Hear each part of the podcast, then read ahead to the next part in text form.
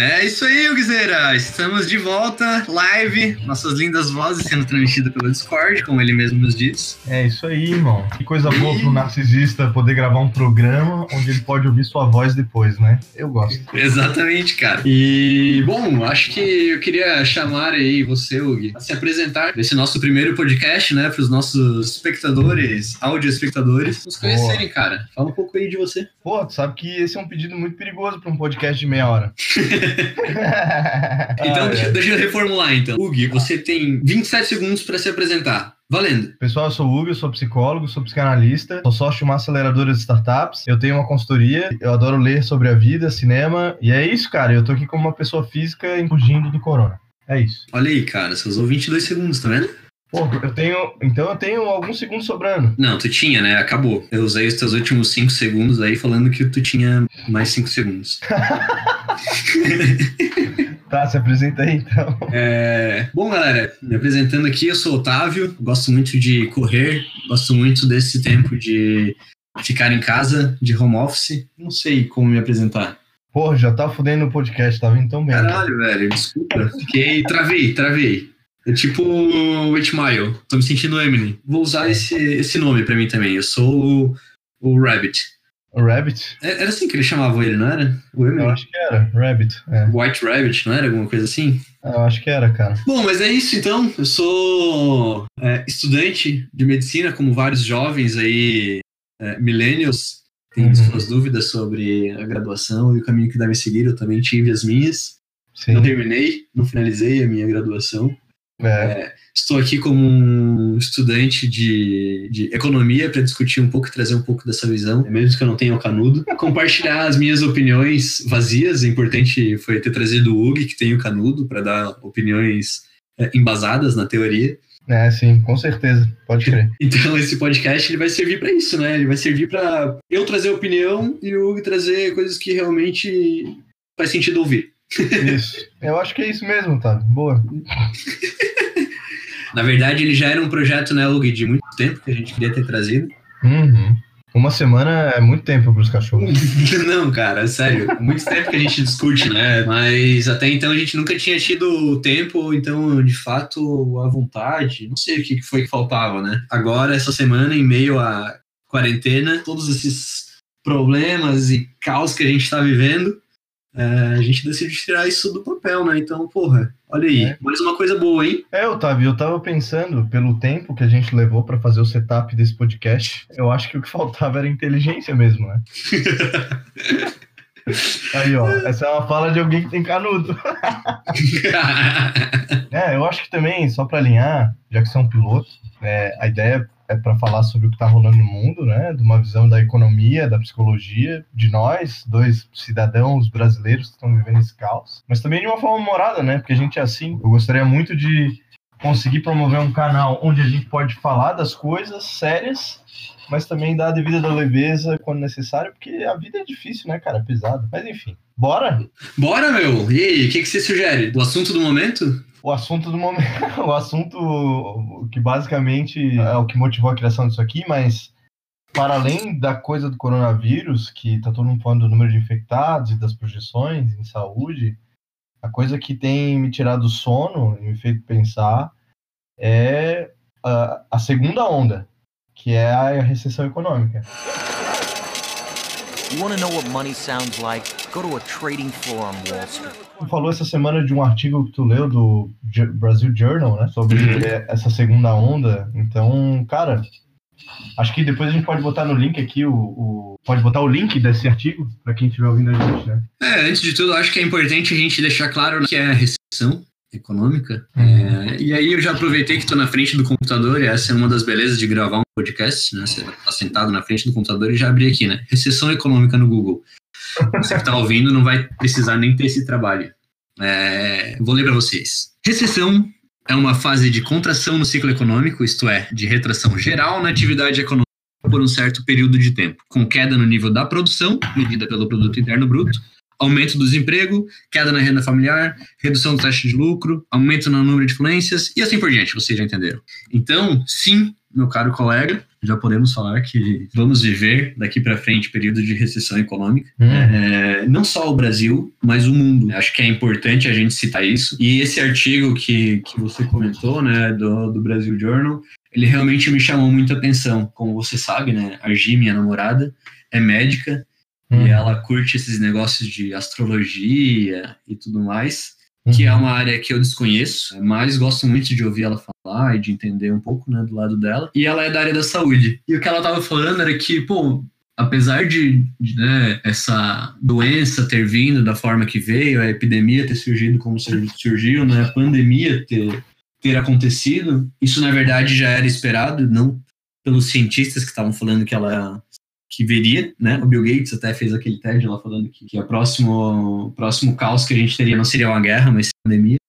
É, uhum. e aí ela tava falando que, na verdade, isso é o universo para a gente é, tirar um momento de introspecção, para a gente refletir, para nós como seres humanos e como sociedade é, darmos uma pausa aí nessa, nesse nosso momento de crescimento, na nossa ambição de crescimento, né, de sempre mais, uma pausa na, no, na forma que a gente vinha vivendo, né, e para a gente retomar um pouco né, as nossas raízes, para a gente gastar tempo com as pessoas, nossos familiares, nossos próximos, nossos entes queridos, que talvez a gente estivesse é, despriorizando, né? Então, uhum. é, ela traz esse ponto que eu acho que faz super sentido e uma visão, no meu ponto de vista, né, romântica, mas super positiva de que pós essa pandemia a gente vai ter uma sociedade mais evoluída, né? Com indivíduos é, que já tenham passado por esse tipo, né? Tu mesmo comentou, né, Hugo, que a nossa geração não, não passou por guerra, então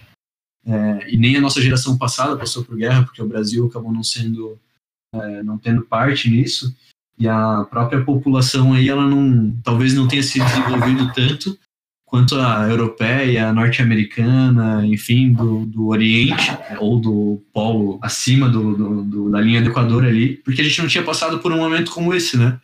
E aí essa pandemia talvez tenha vindo para isso, para deixar a gente mais evoluído como seres humanos. Então essa é a visão que ela traz. Mas por outro lado, a visão que aquele artigo ele cita é de fato isso, né? De que existe um custo econômico nessa pandemia, um custo econômico que não está sendo discutido é, um custo econômico que não está sendo articulado, bem articulado, um custo econômico que não está sendo medido e comparado ao custo de algumas vidas e de algumas centenas e milhares de pessoas é, em leitos de hospitais, é, e que isso pode trazer no longo prazo, no médio prazo e até já no curto prazo, problemas muito maiores econômicos. Então, é, eu queria ouvir de ti, assim, Hugo, o que, que você achou? Eu sei que você leu também. É, o que, que você achou daquele artigo, daquela. Não foi nem uma discussão, né? Mas um convite à discussão desse ponto.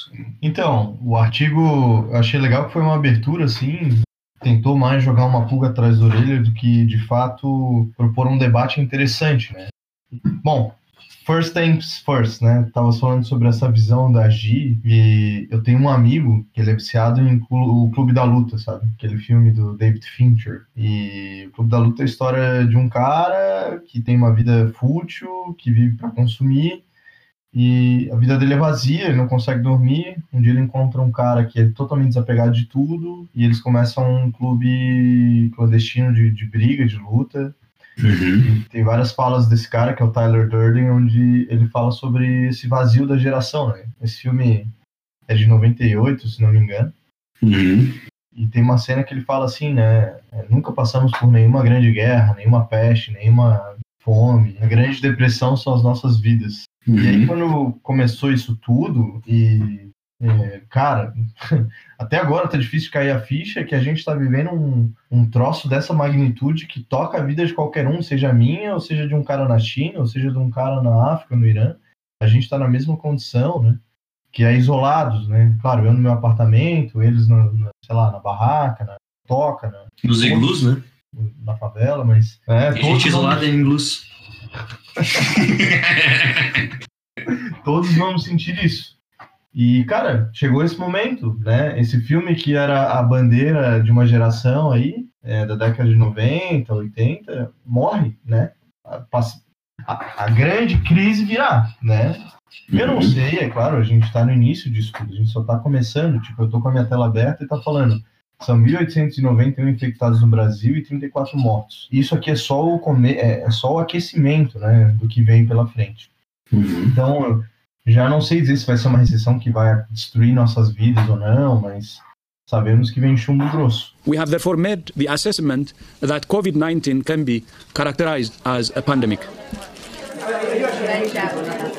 Até o dia 12 de março, até o dia 13 de março, 12 de março, estávamos no aeroporto embarcando para uma reunião grande da nossa empresa em São Paulo. Fomos impedidos de embarcar. Eu fui, né? Tu já estava em São Paulo. E dali eu fui para casa e não saí mais. Uhum. E, cara, é, o que eu tenho pensado é: a minha vida até o dia 2 era uma, pegando avião, fazendo reunião, prestando consultoria, trabalhando no DAV, e a vida pode ser outra. E que outra vida é essa? Esse artigo convida a pensar, ele não dá respostas, por isso que eu fiquei até um pouco incomodado, mas o cara também não tem a resposta.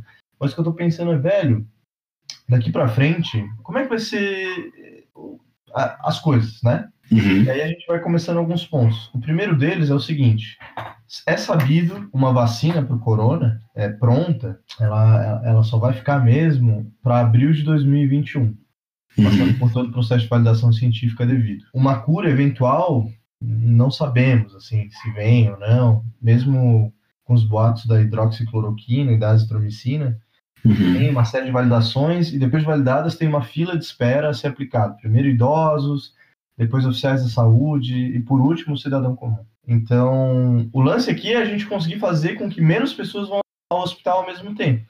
Uhum. Mas daqui a um ano, dois anos, é, pessoas que a partir de agora tiverem febre e tiverem um grupo de risco vão ter que ir ao hospital ver se é coronavírus ou gripe comum. Uhum. Isso significa que a gente talvez entre num novo momento, que é um momento onde a gente vai ter que estar sempre cuidando com a nossa higiene, é, vai ser um momento onde talvez a gente não preze mais tanto por aglomerações, não sei. Mas o que eu sei é que vem recessão na sequência e que serviços considerados não essenciais vão começar a ser cortados. A gente tira o Netflix, a gente tira um Amazon, a gente deixa de pegar um Uber, a gente deixa de pedir encomenda no supermercado, é, vai cortando, vai cortando, vai cortando. E aí a coisa que eu tô pensando, tá, ver isso, cara. Como a gente vai se reinventar? Como a nossa geração vai se reinventar? Se tu, se tu é um profissional liberal, médico, fisioterapeuta, etc., tu consegue no mínimo atender pacientes para tirar uma grana. Mas e se tu tem uma outra profissão que depende de contratação por empresas e tudo mais? Tipo o próprio economista. Uhum. E aí? É isso que eu fico pensando, cara. É, exatamente, assim, essa é uma discussão bem profunda, cara. Até os americanos já estão falando de uma taxa de 20% de desemprego em junho. É, o que, que isso significa? Isso significa que um quinto da população economicamente ativa, que é aquela galera jovem, né, que está trabalhando, que está buscando emprego, pelo menos nos últimos três meses, mesmo que desempregada, essa turma, um quinto dessa população economicamente ativa, está desempregada a partir de junho. Qual que é o número que a gente tinha antes do, do coronavírus chegar? 3,5%.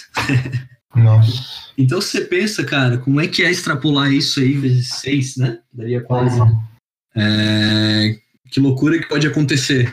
É, e aí nem falando só dos reflexos na economia, mas sobretudo, né, sobre taxa de criminalidade, sobre é, saúde pública, sobre educação, o que, que vai acontecer? Será que a galera que não vai receber é, a partir dos próximos meses, quando elas forem demitidas ou tiverem esses reajustes em salários e carga horária, elas vão continuar fazendo aquele curso superior que ela estava fazendo, aquele curso uhum. técnico que ela estava fazendo? Então, assim, os reflexos eles vão cascateando de uma forma que é muito difícil de a gente mensurar hoje. É realmente muito difícil. O que a gente consegue entender, e até o próprio CEO da rede Marriott lá de hotéis, ele comentou, né, que durante a, crise de 2008 e o 9/11, aquele, aquele problema que tivemos com as torres gêmeas lá nos Estados Unidos, combinados, essas duas crises, elas não chegaram nem perto do que vai ser essa crise agora do coronavírus. É, falando no setor da, da hospitalidade, né? Naquela época eles tiveram 25% aproximadamente de taxa de desocupação. É, hoje, a gente está falando de 90%. Então, assim, é, os custos fixos é, os custos de investimentos que foram feitos, eles não vão de um dia para o outro deixar de, de, de, de, acontecer, né? deixar de serem cobrados. Então, como é que a economia responde a isso? Muito difícil dizer, muito difícil dizer, assim. Então, os próprios economistas hoje, eles não têm clareza do que pode acontecer, né? Mais do que isso, talvez alguns que tenham, até o nosso ministro aí, Paulo Guedes, tem um pouco de clareza, mas também não sabe articular não sabe comunicar isso, né? Quando você vai ouvir aí os pronunciamentos dele, é, as medidas que ele tenta tomar e a forma como ele tenta passar essas medidas não casa, né? Não faz virar o que precisa ser feito. Então, é. acho que assim, a gente vai ter daqui para frente muitos desafios. Não sei dizer o que vai acontecer com a economia. Eu também não sei dizer o que vai acontecer com o estilo de vida das pessoas. Isso é algo que eu tenho perguntado bastante, porque, na minha opinião, cara, o que, que eu acho que vai acontecer, tá? A galera tá em casa agora, tá todo mundo de home office, tá todo mundo meio que preocupado com o seu emprego, ou já imaginando que vai ter reduzido a carga de trabalho, ou que vai ter demissão, ou que né, não vai ser chamado para trabalhar de frila nos restaurantes e nas baladas como era antes. Enfim, tá todo mundo pensando nisso e como que vai fazer para ganhar dinheiro no mês que vem. Quando acabar tudo, o que, que essa galera vai fazer? Eles vão, cara, com sede ao pote vezes três. Então, assim, se antes eu tava falando em pensar em ganhar é, 5 mil reais, para viver, né? Ah, 5 mil reais é o que eu ganho por mês. Eu pago as minhas coisas, eu gasto, eu tenho meu custo de vida. Nos próximos 3, 6 meses, é, eu vou ter uma redução disso, ou porque combinei com o meu empregador, ou porque não teve trampo, enfim, essas coisas assim. E aí eu não vou ganhar esses 5 mil. Como é que eu reduzo meu, meu custo de vida, né? Como é que eu reduzo meu custo de aluguel? Como é que eu reduzo as, os gastos que eu já tinha feito? O brasileiro adora cartão de crédito, um cartão de crédito. Como é que eu reduzo é. dívidas que eu tinha de, de estudo, enfim. Como é que eu faço isso? Não dá, né?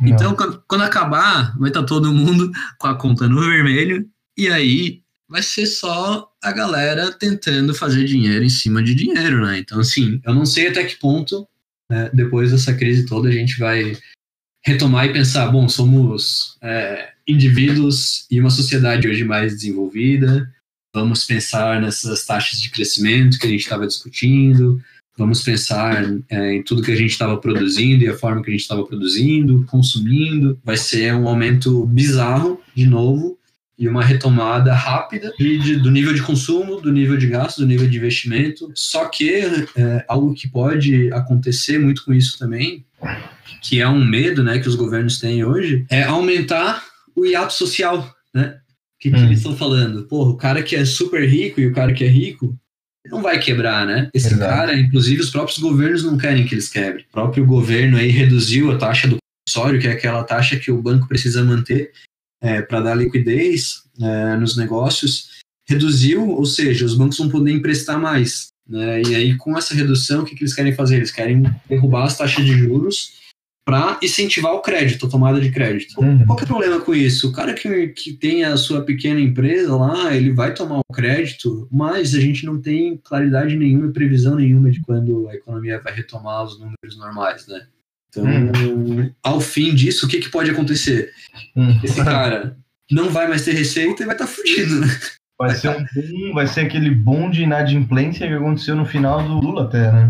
Cara, exatamente assim. Então, porra, é muito louco pensar nisso, cara. E, por outro lado, o grande não vai ter esse problema, né? Ele vai conseguir segurar o seu caixa por mais tempo, né? Ele está capitalizado muitas vezes, ou ele tem um, negócio tão grande que ele consegue pegar um crédito muito maior, que vai dar uma, um, um fôlego para ele, né? E ele já vai tomar essas medidas de de custo, porque um grande problema é que a receita ela cai do dia para noite, né?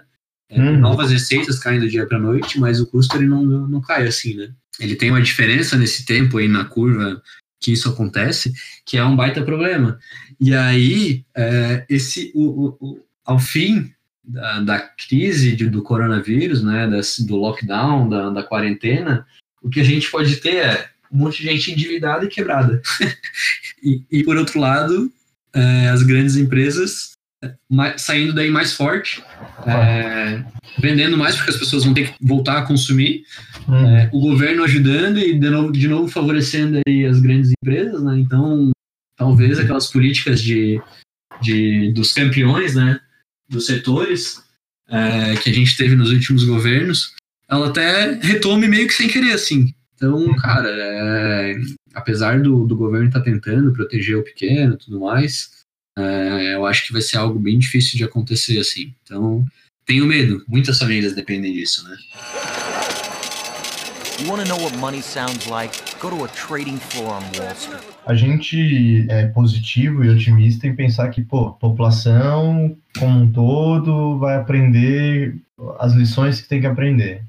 Uhum. Um lado meu que quer muito acreditar nisso, mas tem um lado meu também que lembra que tem pessoas que, por ideologia, não acreditam que exista a sociedade, mas só o indivíduo. Né? Uhum. Não, existe um indivíduo. Sociedade é uma ilusão. A minha, a, a, tua fala me fez pensar o seguinte, cara, o quão fundamental é a questão política nessa hora. Ou seja, essa pandemia não só veio botar a gente em casa para refletir, mas eu acho que ela também é, botou a gente a entender o peso de um voto, sabe? Não quero me aprofundar muito na coisa política, mas se tiver que aprofundar, vou aprofundar também, porque isso aqui é um podcast livre, liberal. É, e é nosso, a gente fala o que a gente quer, nos pode. é, exato, caralho. Eu sei que tem meu podcast.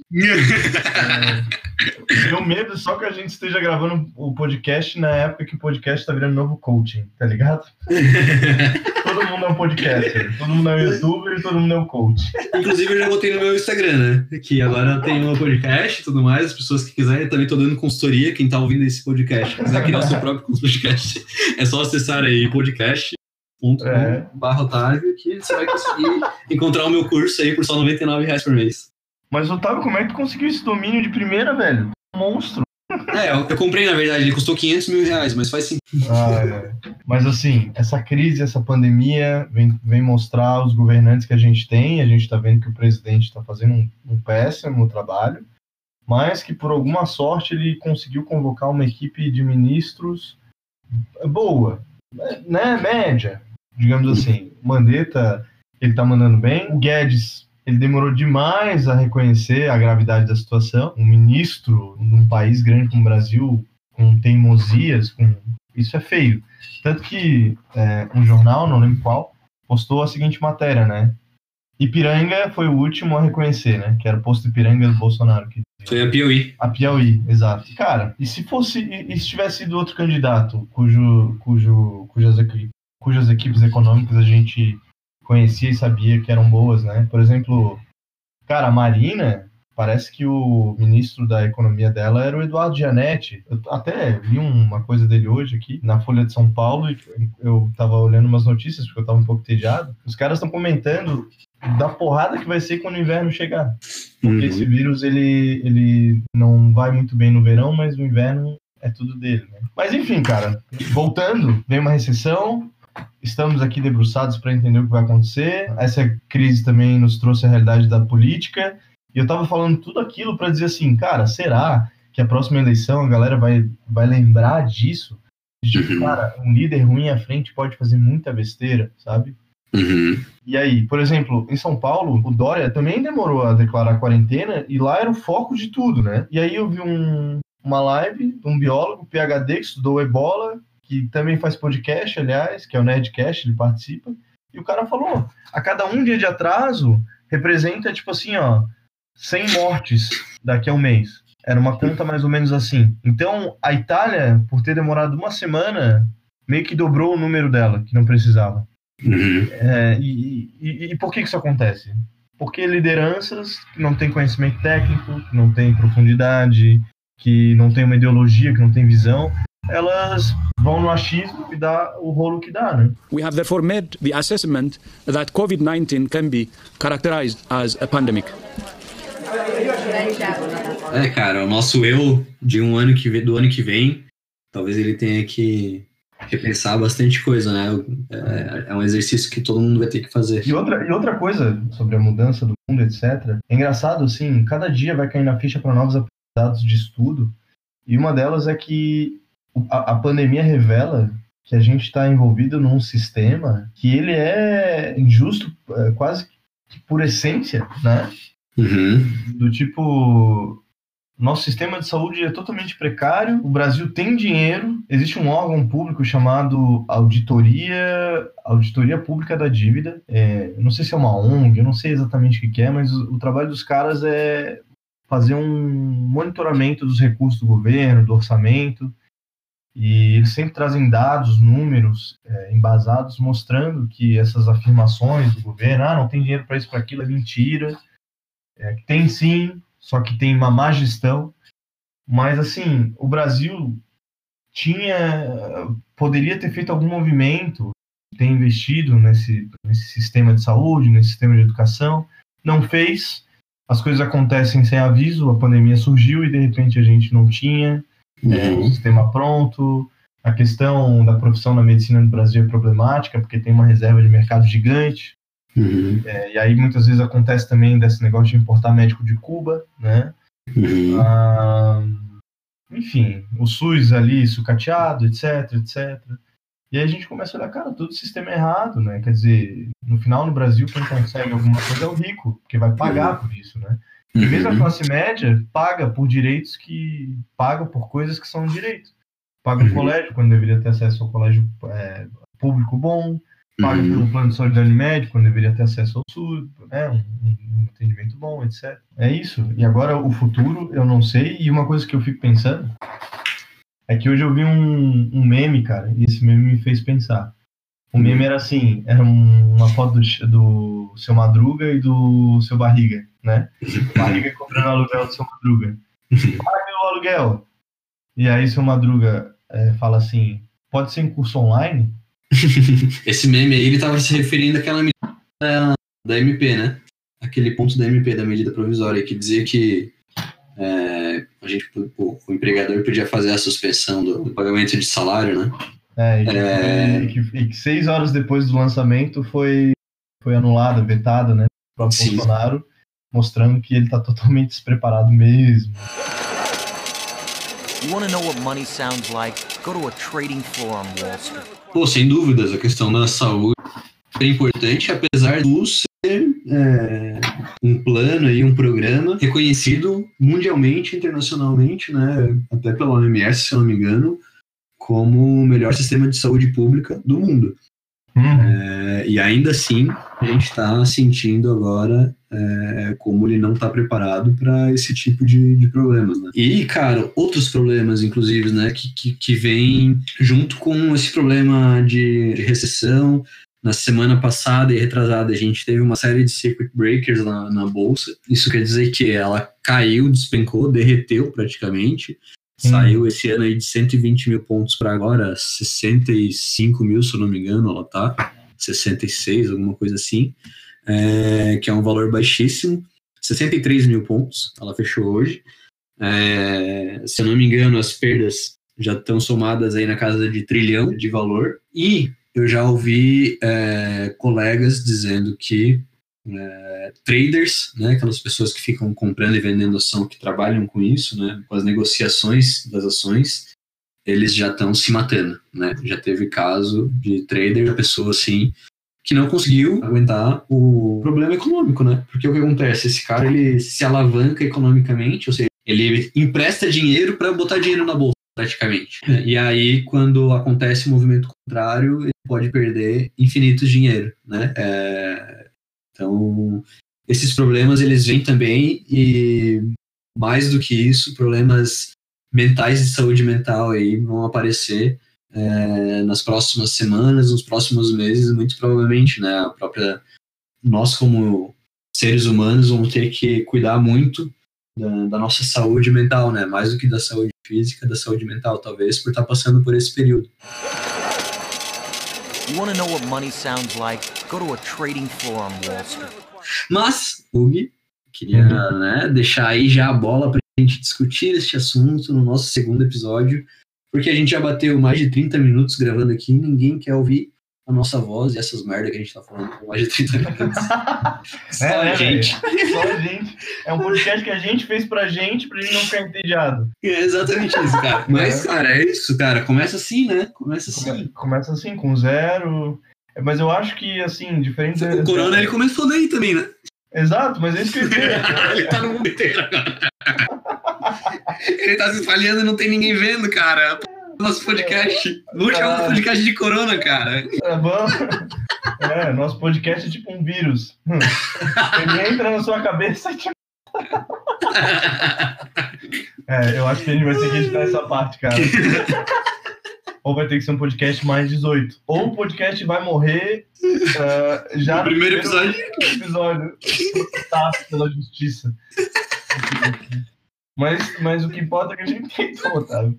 Ai, caralho, muito bom. Bro, muito mensagem bom. de adeus. O que, que você gostaria de deixar aí? Cara, minha mensagem, minha mensagem de adeus para esse podcast maravilhoso de 0 a 20 é o seguinte: o nome do podcast podia ser Zero, né? Ia ser bem simbólico. A minha mensagem é o seguinte, cara: esperança, mantenham a esperança e lavem as mãos. Não, é isso, cara. Bro, valeu? Valeu. É isso. É nós. Temos que pensar num encerramento. Vou colocar a musiquinha. Tchau, tchau, Craig. tchau, Craig.